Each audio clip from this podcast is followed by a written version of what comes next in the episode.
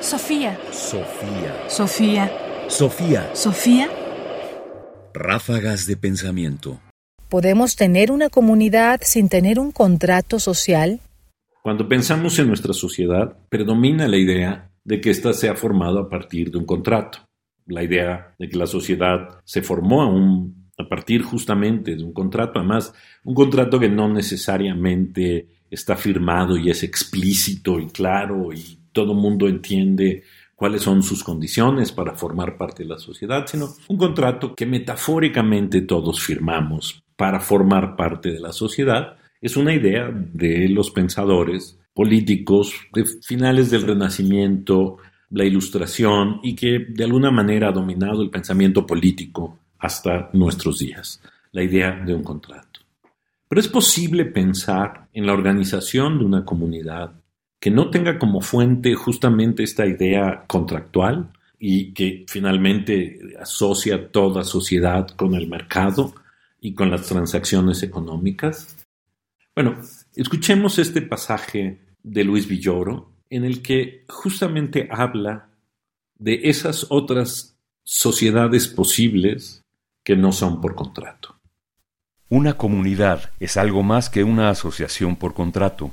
Una asociación puede basarse en el cálculo de varias partes con intereses encontrados que para satisfacerlos lleguen a un acuerdo en que pueden coincidir parcialmente. Todos aceptan colaborar en la medida en la que la asociación no impida la realización de sus particulares. Una comunidad, en cambio, es una unión de personas que hacen coincidir su interés particular con el interés general. Supone que todos sus integrantes participen activamente en proyectos comunes. Nadie puede estar excluido, nadie puede arrogarse la facultad para decidir por los demás. Todos forman parte de un cuerpo colectivo animado por fines y valores compartidos. En una comunidad, cada elemento cobra un nuevo sentido por su participación en un todo. No reemplaza el sentido que cada quien concede a una vida individual, lo levanta a una dimensión nueva que ayuda a realizarlo. Pero hay dos situaciones que destruyen la comunidad, el todo que aplasta al individuo, en lugar de enriquecer el sentido de la vida individual, lo obstaculiza. La organización encargada de la institución se impone sobre la comunidad de individuos. Autoritarismo y burocracia secuestran los fines comunes y reemplazan la colaboración igualitaria por decisiones verticales. O bien puede darse la situación opuesta. Grupos con intereses particulares rompen el fin común y cercenan la totalidad. El conflicto y la lucha interna se imponen, se enfrentan los intereses contrarios. Estos son dos peligros opuestos que continuamente amenazan a toda comunidad. Luis Villoro, Las dos antinomias de la universidad, publicado en la serie Diálogos para la Reforma de la UNAM fascículo 11, octubre del año 2000.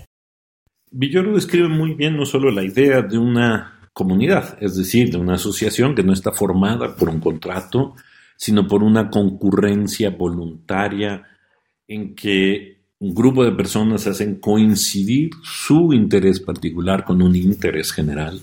Y describe también el momento en que estas comunidades pueden ser, digamos, desvirtuadas, ya sea porque hay un grupo cuyos intereses quieren dominar o porque hay, digamos, un poder estatal o un poder institucional que trata de someter los intereses de los individuos.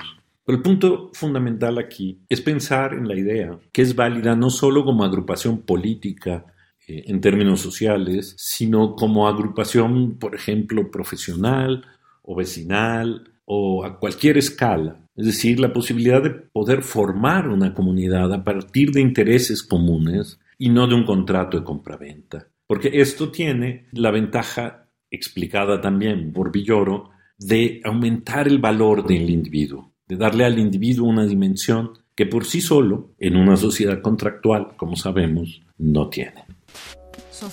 Radio UNAM presentó Ráfagas de Pensamiento. Más información en la página ernestopriani.com. Busca el podcast en www.radiopodcast.unam.mx diagonal podcast. Comentarios: Ernesto Priani Saizó. Producción: Ignacio Bazán Estrada. Sofía. Sofía. Sofía. Sofía.